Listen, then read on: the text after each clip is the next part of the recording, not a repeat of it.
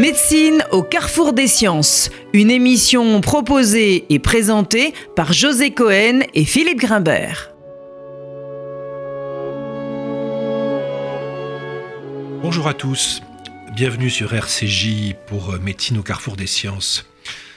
La psychanalyse qui a dominé euh, tout au cours du XXe siècle la plupart des approches théoriques du fonctionnement du psychisme humain, qui a imprégné euh, beaucoup de cultures, influencé la plupart des sciences humaines en Occident et ailleurs, est née en grande partie d'une clinique et de son interprétation, et notamment par son père fondateur, je parle bien sûr de Sigmund Freud, celle des névroses.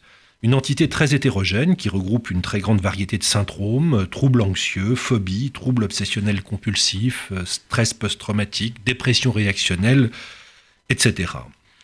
Alors ce qui caractérise l'ensemble de ces manifestations, c'est bien justement la très grande diversité du spectre de leur euh, expression, qui peuvent aller du simple symptôme faisant partie intégrante dans ces formes les plus frustres de nos élaborations psychiques quotidiennes, mais qui peuvent également parfaitement s'organiser en de véritables processus pathologiques très aliénants et susceptibles de perturber gravement euh, le cours d'une existence. Nous avons tous euh, ou tout eu, bien sûr, des opérations psychiques censées nous protéger de certaines angoisses subjectives, mais fort heureusement, notre vie n'est pas entièrement régie par des troubles obsessionnels ou compulsifs, ces fameux TOC qui peuvent définir ce qu'on appelait euh, autrefois, vous nous direz si c'est toujours à l'actualité, la névrose obsessionnelle. Alors que sont ces symptômes? Que reste-t-il de l'interprétation freudienne d'une manifestation considérée comme étant la source d'un conflit intrapsychique, d'un compromis entre une pulsion et la défense qui s'y oppose Comment définir à travers eux une barrière entre le physiologique et le pathologique Et surtout, bien sûr, comment les prendre en charge? C'est toutes ces questions que nous allons aborder aujourd'hui avec notre invité Antoine Pellissolo, qui est professeur de psychiatrie à l'Université Paris-Est et qui a consacré de très nombreux ouvrages parus aux éditions Odile Jacob et chez Flammarion sur la question. Alors Antoine Pellissolo, bonjour. Bonjour. Et merci d'avoir euh, répondu à notre invitation. Donc ma première question sera très vaste. Euh, elle consistera à essayer de repérer avec vous euh, ce qu'il reste aujourd'hui de la théorie freudienne euh, sur l'origine de ces manifestations névrotiques, phobiques, anxieuses, euh, sur l'hystérie, sur la névrose obsessionnelle. Autrement dit, qu'est-ce qui, dans la psychiatrie contemporaine, le champ des sciences cognitives et comportementales, dans la biologie, a été d'une certaine façon repris ou réaccaparé de ces définitions d'origine? Alors, très bonne et complexe question. Le XXe siècle a été marqué euh, en effet par un tournant quand même majeur en psychiatrie qui a été euh, la psychanalyse pendant longtemps et puis d'une certaine manière l'abandon de la psychanalyse. Hein. On, peut, on peut être assez aussi direct que ça dans euh, ce qui est aujourd'hui la, par exemple, la principale classification mondiale de la, des troubles mentaux, le terme de névrose n'apparaît pas et, et, et l'origine euh, on va dire inconsciente, des, notamment des troubles névrotiques, n'est jamais mentionnée. Et, donc, ce que beaucoup de psychiatres apprennent aujourd'hui, c'est que euh, la théorie psychanalytique est une théorie parmi d'autres, euh, qui fait partie des étiologies ou des modèles éthiopathogéniques possibles, mais parmi bien d'autres, est très remise en cause. Alors, ça, c'est factuellement ce qui est, décrit par la psychiatrie. Aujourd'hui, euh, en France notamment, euh, reste beaucoup de, praticiens qui ont une, une, formation psychanalytique, qui l'ont eu ou qui l'ont conservé, ou qui d'autres continuent à l'avoir. Ça, n'est plus le cas aujourd'hui dans les études médicales ou, dans la filière psychiatrie. Il n'y a plus du tout de d'enseignement de, de, la psychanalyse Si, si, bien sûr. Alors, en psychiatrie, bien sûr. Euh, comme un modèle parmi d'autres. Euh, encore une fois, euh, c'est un modèle qui se veut, explicatif, on va présenter comme explicatif, comme d'autres. Et alors moi je pense qu'ils sont évidemment jamais antinomiques les uns des autres. Il y en a d'autres. Il y a des modèles biologiques et des modèles cognitifs plus, plus spécifiquement. Et tout ça, normalement, on essaie de l'enseigner aux étudiants et, et beaucoup encore le, le, souhaitent, enfin le demandent plutôt dans le champ de la pédopsychiatrie d'ailleurs. Il faut, être clair qu'il y a beaucoup plus d'approches de ce type-là parmi les, praticiens en pédopsychiatrie. Donc aujourd'hui, je pense qu'il euh, y a cette diversité et, la représentation, euh, je pense que peuvent en avoir les, les, cliniciens, euh, en tout cas en psychiatrie, c'est peut-être encore différent chez les psychologues, hein, qui ont des, des cursus et, des approches un peu différents. Mais euh, elle reste, enfin, elle, se veut aujourd'hui éclectique, donc avec différents modèles. Et je pense que la place de la psychanalyse aujourd'hui, c'est soit euh, pour essayer de comprendre effectivement ces symptômes, et soit surtout pour certains praticiens euh, agir au plan de la forme de, thérapie qui est voilà, une des thérapies en général maintenant dérivées de la psychanalyse, parce que plus personne ne propose de cure analytique euh, typique pour la plupart des troubles. Alors, je, reviens sur ce mais parmi d'autres. Euh, pardon, Antoine Pellissot, vous dites que finalement, euh, on a un peu abandonné cette, cet outil, cet outil de, de compréhension théorique. Si aujourd'hui, vous, vous deviez donner une, définition sur l'origine des manifestations névrotiques, des troubles anxieux, des troubles phobiques, des manifestations euh, qui appartiennent au champ des personnalités hystériques ou des troubles obsessionnels, quel substrat utiliseriez-vous? On a bien compris que celui de l'inconscient n'était pas d'actualité dans le champ de la psychiatrie contemporaine, mais à un moment donné, à quel référent euh, allez-vous euh, vous quel référent allez-vous utiliser justement pour essayer de, définir la nature même d'un symptôme? Alors moi je pourrais vous dire ce qui me paraît le plus euh, plus intéressant dans tout ça, mais de manière très euh, concrète et très objective, ce que l'on décrit aujourd'hui dans ce champ, c'est avant tout des symptômes effectivement de manière oui je l'ai dit descriptive, c'est-à-dire qu'on on définit les troubles par des symptômes. Et c'est ça, c'était ça le changement radical, donc je vous disais, notamment de l'introduction en gros du DSM, hein, la classification plutôt américaine au départ, euh, dans les années 80, 1980. Ça a été de dire, euh, on, met de côté euh, le terme de névrose parce qu'il fait appel complètement à une théorie explicative qui n'a jamais été démontrée, évidemment, comme beaucoup de théories, euh, et on va être très descriptif. Donc on s'est basé avant tout sur comment on, observe euh, les pathologies et différents contenu de pathologie. Et, ces descriptions-là, qui sont maintenant bien codifiées, il y a, lorsque vous aviez évoqué tout à l'heure, le terme de névrose a été transformé en trouble anxieux, et on a, pour l'essentiel, des troubles phobiques, des troubles paniques, des troubles anxieux généralisés, des troubles obsessionnels compulsifs. Il y a le champ des troubles de la personnalité qui se rapproche pas mal à, des, symptômes névrotiques euh, antérieurs. Donc ça, c'est descriptif, c'est phénoménologique. Et, moi, mon impression, si, si, je peux me permettre, c'est que ça fonctionne plutôt très bien. C'est-à-dire qu'on arrive comme ça à reconstruire des, euh, des syndromes qui ont une, une, validité qui a été plutôt bien établie au plan euh, dire, de, de, la, de, la, psychométrie, de l'observation naturelle, enfin d'un certain nombre de choses, et de la pertinence euh, clinique d'une certaine manière, c'est-à-dire qu'il euh, y a des patients pour lesquels ce, modèle descriptif s'applique vraiment très bien. Alors évidemment pas 100%, il y a toujours plein de variétés euh, et heureusement, mais il y en a beaucoup pour lesquels les choses sont tellement stéréotypées qu'on on arrive assez facilement à la fois à, percevoir leurs symptômes et à anticiper, décrire l'évolution et, pouvoir intervenir. Et, et, tout cela sans avoir fait, encore une fois, d'hypothèse sur d'où ça vient. Euh, et les hypothèses sur d'où ça vient, je pense qu'elles sont forcément complexes, que les origines inconscientes, conflictuelles et autres jouent un rôle, beaucoup, comme précipitant, comme, euh, moyen de. Enfin, comme. Euh, explication de démarrage ou d'aggravation à certains moments, mais qui ne sont pas les seuls. je suis convaincu, et ça, ça a été observé largement, que des troubles phobiques ou anxieux de tout type peuvent survenir chez tout un chacun, et là, là-dessus, l'épidémiologie est claire, avec ou pas de structures névrotiques plus ou moins sévères, parfois vraiment très minuscules. Moi, j'ai vu des troubles obsessionnels gravissimes chez des gens qui avaient, euh, alors dans leur passé, parce que c'est difficile après, ça impacte, mais euh, une trajectoire tout à fait banale, je dirais, dans lequel on peut être convaincu que d'autres facteurs rentrent en compte, euh, biologiques, on ne sait pas vraiment lesquels. On commence à connaître quand même des dysfonctionnements cérébraux qui sont directement sous-jacents à certaines manifestations, mais ça reste souvent énigmatique. Euh, et donc, sûrement pathologie par pathologie, et c'est bien d'avoir fait ce découpage-là. Par exemple, pour ce qui est des troubles obsessionnels, on a maintenant quand même une compréhension neurobiologique de plus en plus précise, ce qui débouche sur des interventions neurobiologiques, par exemple, avec des résultats qui sont suffisamment convaincants pour se dire que euh, la euh, l'intervention purement, on va dire, psychologique, et notamment psychanalytique, dans certains cas, ne fonctionne absolument pas, alors que d'autres outils médicamenteux ou autres. Hein. il y a une signature neurobiologique du trouble obsessionnel. Ah, exact. Oui, oui. Alors qui est surtout fonctionnel, hein, c'est-à-dire c'est des dysfonctionnements de réseaux cérébraux, euh, un peu anatomiques pour certaines choses, mais euh, là-dessus je pense qu'il faut être très prudent. Et puis surtout, encore une fois, on a, alors c'est des cas extrêmes, mais on, nous travaille dans notre équipe sur des traitements physiques du trouble obsessionnel, on dit TOC, hein, moi j'aime pas dire TOC, mais c'est pour aller vite, euh, par des interventions intracérébrales, hein, de stimulation cérébrale profonde, où là on se dit que bon, euh, on, touche du doigt quand même la neurobiologie euh, physique avec euh, des résultats qui sont tellement démonstratifs que euh, ne peut pas faire l'impasse sur ces éléments-là. Même si on sait bien qu'il faut être très modeste et que c'est, ça peut être, euh, on peut dire que ça peut être purement symptomatique, c'est-à-dire qu'on on, on, on va, une on va sur cette question. Sans forcément régler de problème de fond peut-être, mais voilà, c'est ça. je voudrais juste rebondir sur une remarque que, que j'ai trouvée importante que vous avez faite au début de, cette, de votre intervention, sur le fait que le, la dimension plus psychanalytique était mieux conservé dans le champ de la pédopsychiatrie.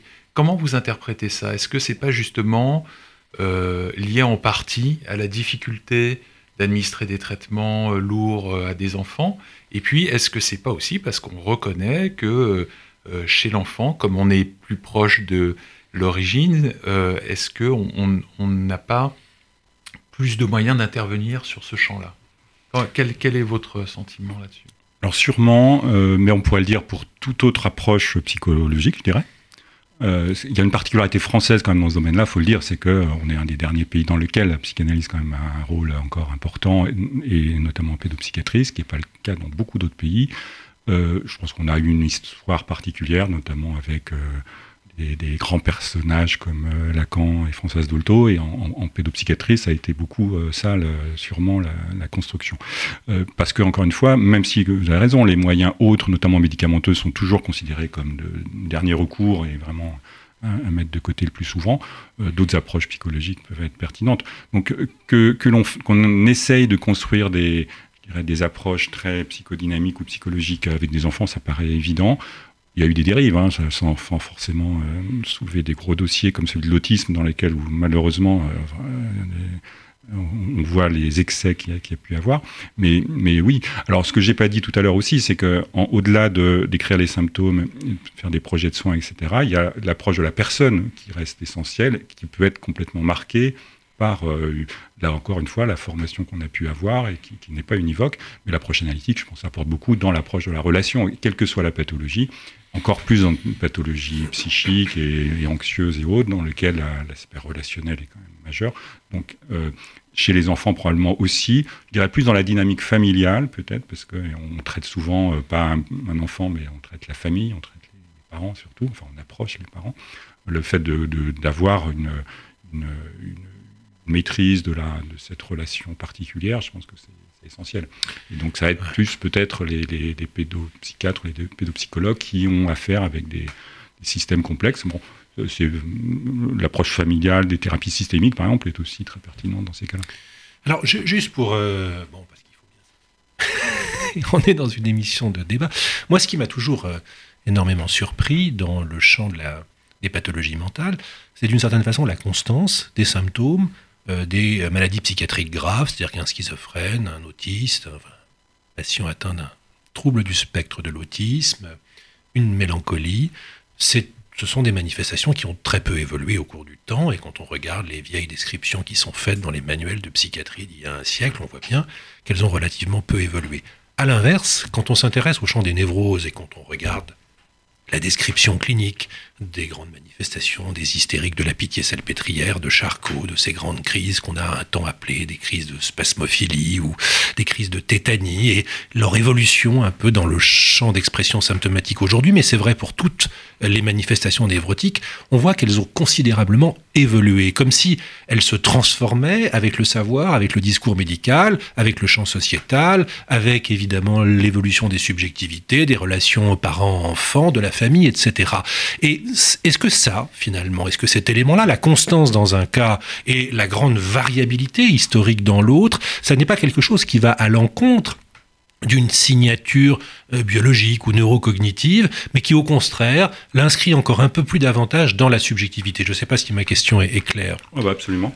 Euh, je, dirais en partie oui, mais pas complètement, parce que euh, vous le dites bien, les, ce qu'on a avant, ce qu'on peut continuer à appeler par exemple l'hystérie, même si encore un terme très très compliqué au plan politique et autres, euh, effectivement est empreint de cette, on dit justement que, c'est souvent des symptômes empruntés, bon, donc très suggestibles, etc. Et donc très modifiés dans le, sûrement dans la culture.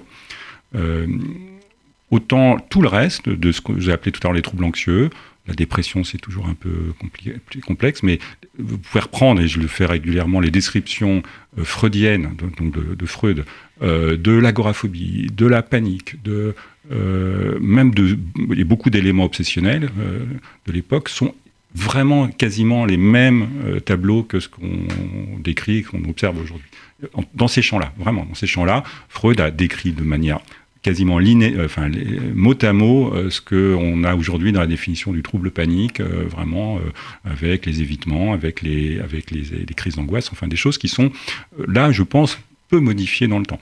Tout le, champ, effectivement, des troubles qu'on appelle fonctionnels, qui regroupent, qui se rapprochent du modèle de l'hystérie, effectivement, là, sont mouvants. et, je pense qu'on est dans un cadre différent. Et effectivement, l'aspect qu'on appelle aujourd'hui conversif, n'est plus est sorti de ce cadre un peu nosographique, un peu un peu artificiel, mais quand même là, je pense qu'il y a des cas où ça a un sens euh, de, l'anxiété.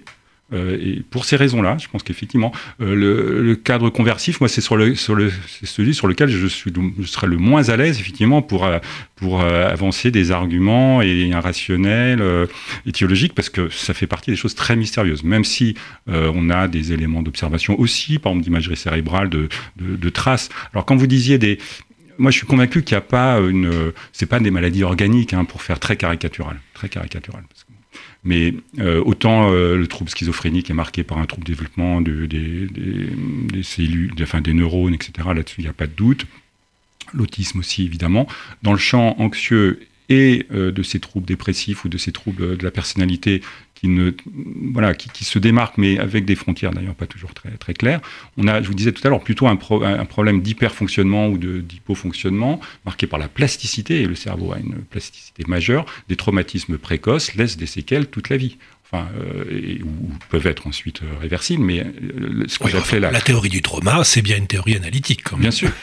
Oh, euh, alors que, les psychanalystes ont, décrit, bien sûr, mais euh, euh, travailler sur les effets du cortisol, sur les, des troubles de, transmission entre le cortex préfrontal et tout ça, c'est des explications qui tiennent là. Enfin, on a des, des, marqueurs. Alors après, tout ça, on peut faire beaucoup de modèles. Moi, je dis vraiment encore une fois qu'on n'a pas la réponse de la cause profonde, je dirais. J'aurais tendance à dire qu'il faut rester modeste sur tout ça. C'est surtout le comment et, je crois que là, par contre, et c'est vrai que c'est un choix, mais que les modèles plutôt comportementalistes ou cognitivistes expliquent plutôt bien le comment, comment on dysfonctionne, comment on s'aggrave, comment en ne sortant plus de chez soi, bah, on a de plus en plus euh, d'anxiété, donc euh, euh, bon, on peut aller sur des choses un peu plus complexes au niveau cognitif, et, et, surtout donne des moyens, en tout cas, de de refaire le chemin un peu autrement comme le fait la psychanalyse, mais euh, bon, avec des moyens différents et avec des, souvent quand même des résultats assez différents, puisque évidemment ça dépend de la manière de les appliquer. C'est ça, parce que le, fond de la question, c'est qu'il y, a la question de la cause, et puis il y a qu'est-ce qu'on fait euh, de, du symptôme face auquel on est? Bien sûr, et je pense qu'avant tout, nous, en tant que médecins, on a plutôt envie de dire euh, peu importe nos, belles explications, l'essentiel c'est d'arriver à, soigner. Euh, et il y a plein de cas où, bon, encore comme si on, on, on finit par soigner sans, sans, être, sans avoir forcément trouvé la cause. Et d'ailleurs, la quête perpétuelle de beaucoup de personnes hein, qui viennent nous voir ou de, même de professionnels qui me disent il faut à tout prix chercher la cause et c'est comme ça qu'on va guérir. Moi, franchement, là-dessus, on peut y revenir largement parce que, euh, heureusement, je dirais, le, plus souvent, on, alors je dis pas du tout qu'on met de côté les causes, Simplement, on, y travaille autrement et, on est quand même. On, peut être tenté d'être plutôt dans le concret de l'ici et maintenant euh, pour euh, soulager, pour progresser et de faire chemin faisant aussi ce travail qui peut être fait, encore une fois, de, beaucoup de manières différentes sur euh, une compréhension et donner du sens.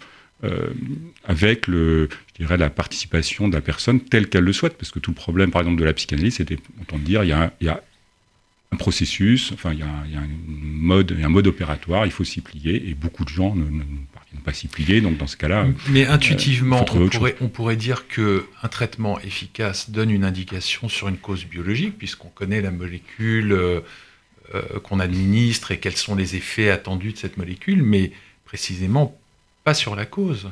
Oui, mais encore une fois, euh, j'aurais vraiment du mal à dire qu'il y a une cause à ces troubles. Hein. Le, toutes les, alors les manifestations dont on parle là, anxieuses, dépressives, euh, bon, les conversions, encore une fois, c'est vraiment très différent. Ce sont des, euh, clairement, ce sont des excès ou des petits dérèglements de la normale. toutes les émotions, par exemple, de peur, sont évidemment des phénomènes euh, vitaux normaux. Hein. et, la, panique même, la détresse, la, la peur, l'inquiétude, l'obsession, etc., ce, sont au départ des des, constituants, euh, des phénomènes euh, essentiels de notre euh, humanité et, même de notre survie. Donc, évidemment, dire que on va comprendre à quel moment ça devient excessif, à quel moment ça devient une souffrance, à quel moment on perd le contrôle, c'est très subtil. Donc, on est dans, des on peut appeler ça des pathologies de l'adaptation, enfin d'une mauvaise adaptation, mais dans lesquelles il y a des dysfonctionnements on n'a pas encore, encore une fois, identifié, mais chez certaines personnes, c'est le fruit de l'évolution. Je pense qu'il y a beaucoup de choses qui sont fruits de l'évolution, euh, sélection naturelle darwinienne, qui ont, qui, ont, qui ont abouti à une grande variété de sensibilités individuelles, pour la bonne cause, hein, parce que dans une euh, psychodiversité, on, permet comme ça la survie de l'espèce par euh, tous des, des comportements très différents. Et donc, on a sélectionné aussi des cas un peu extrêmes qui, sont, euh, qui peuvent être euh, aussi adaptatifs, mais certains qui sont euh, à la limite. Et tout ça, évidemment, ça ne peut pas être, tout, c'est pas catégoriel avec quelque chose de manichéen. Et, tous les facteurs psychiques, parce que tout ça, c'est quand même très complexe, vont être des, amplificateurs ou des facteurs aggravants de phénomènes, encore une fois, multidéterminés. Donc les facteurs de souffrance psychique, de conflictualité, on peut l'imaginer tout à fait comme des facteurs déclencheurs de pas mal de choses. Mais est-ce que euh, ça explique tout et qu'on est dans quelque chose de, vous voyez, tout ou rien non, mais surtout, qu'est-ce qu'on en fait? Alors, qu'est-ce qu'on en fait? Moi, euh, là-dessus, on, est plus à l'aise. revenir sur le qu'est-ce qu'on en fait, je voudrais quand même revenir sur un point. Moi, j'ai un, peu le sentiment, en vous écoutant, qu'on est quand même passé de deux situations, peut-être d'ailleurs. Euh, dont l'une est une réponse aux excès de l'autre, je ne sais pas.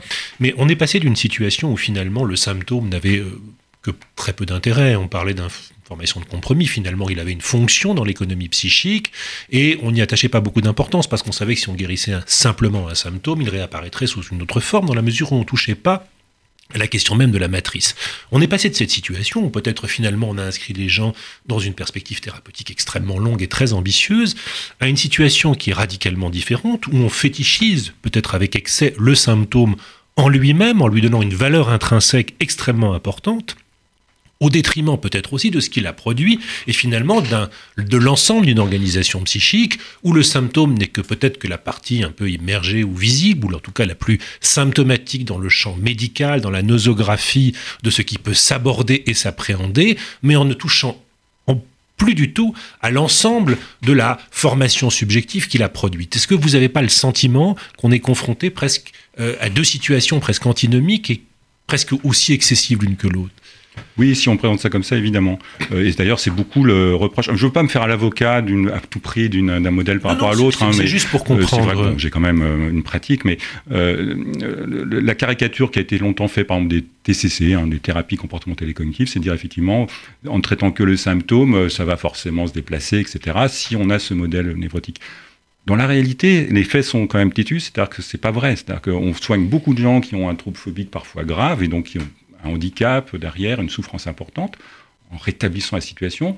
Alors, on pourrait dire oui, mais le problème n'est pas réglé, euh, c'est pas bon. Dans les faits, ça marche. Enfin, je veux dire, euh, quand il y a ce type de, situation assez isolée, hein, et je vous ai dit d'emblée, il y a beaucoup de situations différentes, donc un dysfonctionnement je pense qu'il peut être, euh, quelle que soit la cause, mais assez simple à, à, démonter, à comprendre et à résoudre quand on le fait.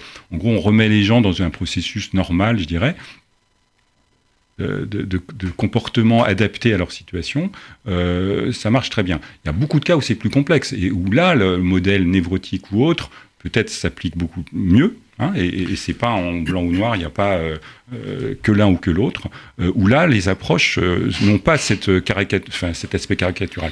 il y a beaucoup de thérapies, par exemple cognitives, qui portent vraiment et d'ailleurs qui se rapproche petit à petit, c'est aussi une critique qui est faite, d'approches psychanalytiques parfois, parce qu'on revient à ce qu'on appelle les schémas précoces, inadaptés, enfin des choses comme ça, qui sont vraiment l'historique, alors qui est plutôt axé sur les émotions, mais enfin peu importe, pour évidemment redonner une compréhension globale. Alors c'est sûr que c'est avec un modèle différent de celui de la, conflictualité névrotique, mais limite c'est des mots après. Hein, je pense que et, notre souhait c'est quand même souvent de s'adapter aux, demandes des personnes parce qu'on ne peut pas faire sans. Il y a des gens qui ont envie d'aller plus loin et qui vont plus loin et d'autres qui n'ont pas envie de le faire.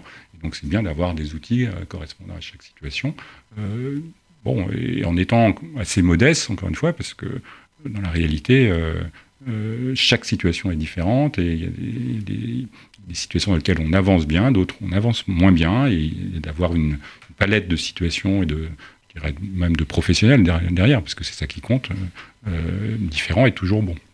Et puis sans mettre de côté justement la question de l'accès aussi euh, aux psychothérapies, mmh. à la psychanalyse, l'accès financier, les capacités intellectuelles d'élaboration autour de ces maladies qui, qui, restent. Alors, oui, donc pour être très pratique, finalement, quand vous êtes confronté à ces, à l'expression dans le, chez, les, chez les, patients que, que, vous recevez de ces symptômes euh, névrotiques dans leur diversité de spectres.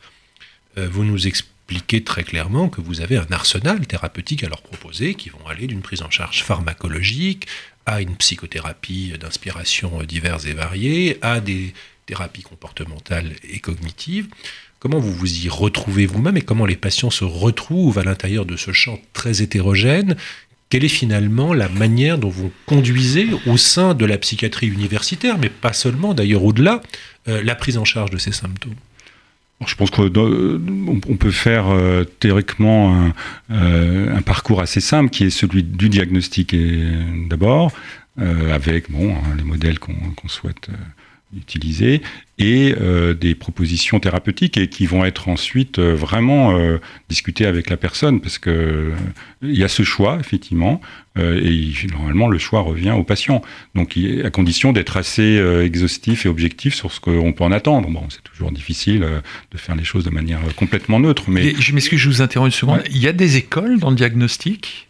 C'est-à-dire il, y a différentes façons de, de faire un diagnostic face à ces maladies là alors, il y a cette fameuse distinction entre euh, la grille d'aujourd'hui et la grille d'avant, je dirais. Il y a essentiellement ça comme différence. Euh, la grille, en tout cas symptomatique actuelle, je pense qu'elle est quand même assez universelle et tout le monde euh, maintenant l'utilise. après, c'est ça, c'est un premier niveau de lecture. Il y a le deuxième niveau de lecture qui est plus complexe, évidemment, qui est celui ben, de d'un diagnostic plus large, qui est celui de la personne dans son ensemble. Et, là, je pense que souvent c'est en plusieurs temps, parce que c'est très. Faire cette évaluation-là, c'est en soi déjà une, approche, c'est une thérapie, donc euh, ça ne va pas se faire la, première étape. On a un modèle qui est quand même de plus en plus médicalisé. Il y a un diagnostic avec effectivement des symptômes, l'historique, l'anamnèse, etc. Euh, il y a souvent eu des choses qui ont été faites avant, enfin, surtout quand on voit les personnes après euh, plusieurs consultations. il faut en tenir compte. Euh, tenir compte par ailleurs, encore une fois, de cette fameuse demande, alors qui se travaille et qui s'explique, mais bon, d'une certaine manière, c'est la personne qui choisit, et puis de, ce que vous évoquiez, ce qui existe et ce qui est disponible, parce qu'aujourd'hui, malheureusement, euh, euh, il y a beaucoup de choix limités par des aspects matériels, notamment financiers, d'accès dans tout genre. Mais bon, on a ce choix-là avec des outils. Oui, je pense qu'on a progressé sur la manière d'évaluer, de, de un peu d'une certaine manière de quantifier pour pouvoir faire des choix. Par exemple, le choix des traitements médicamenteux, qui est un choix fort quand même, particulier, ce que vous disiez, a, on traite des choses qui sont pas forcément des, pathologies avec des dysfonctionnements graves, hein, mais qui vont être, qui vont parfois avoir des effets symptomatiques mais qui ont quand même tout leur intérêt pour euh, pouvoir soulager les souffrances. C'est pas un choix facile, mais je pense qu'aujourd'hui, on a progressé dans la manière de poser ces indications. Donc ça veut dire aussi euh, que d'une certaine façon, le patient euh, a un rôle très actif dans la nature du choix du traitement, ce qui est très particulier finalement pour une prise en charge médicale. On n'imagine pas l'équivalent dans notre champ de spécialité où on viendrait proposer à des patients euh, un spectre de traitement qui irait de la chimiothérapie à euh, la rééducation. Finalement, on lui proposerait un schéma thérapeutique, mais on ne lui demanderait pas son intervention euh, presque pratique. C'est le, cas et cette dimension très subjective du choix du traitement fait partie intégrante de votre prise en charge? Alors moi je dirais quand même, c'est quand même une règle en médecine en général, même si on, alors si, même si on fait tout pour euh, évidemment orienter comme euh, comme on le pense nécessaire. Donc c'est pas un panel en disant bah voilà le supermarché vous choisissez. Il y, a des cas où on a clairement des, des idées sur ce qu'il faut préconiser et on essaie de l'expliquer. Le, choix c'est par exemple traitement ou pas traitement, ça, revient à la personne parce que c'est quand même un choix très particulier en, en essayant d'expliquer, d'informer qu'est-ce qu'on peut en attendre en bien et en moins bien. Euh, deuxième chose, le choix de la méthode de psychothérapie quand on pense qu'elle est nécessaire. Là, aussi, là par contre, euh, c'est vraiment inhérent parce que euh, c'est une thérapie dans laquelle la personne est au centre et est active. Et donc, si elle ne souhaite pas telle ou telle démarche, on aura beau lui, il faut l'informer de ce qui est utile, mais il faut qu'elle sente euh, qu'elle sente qu'elle peut le faire à un moment où on en est arrivé, parce que tout ça, ça peut être aussi des séquences. Antoine Pellissolo, merci beaucoup d'avoir euh, passé euh, cette demi-heure en notre compagnie. C'était donc euh, Médecine au carrefour des sciences. Je renvoie sur le site de l'émission l'ensemble de vos ouvrages, hein, publiés aux éditions Adil Jacob et chez Flammarion. C'était Médecine au carrefour des sciences.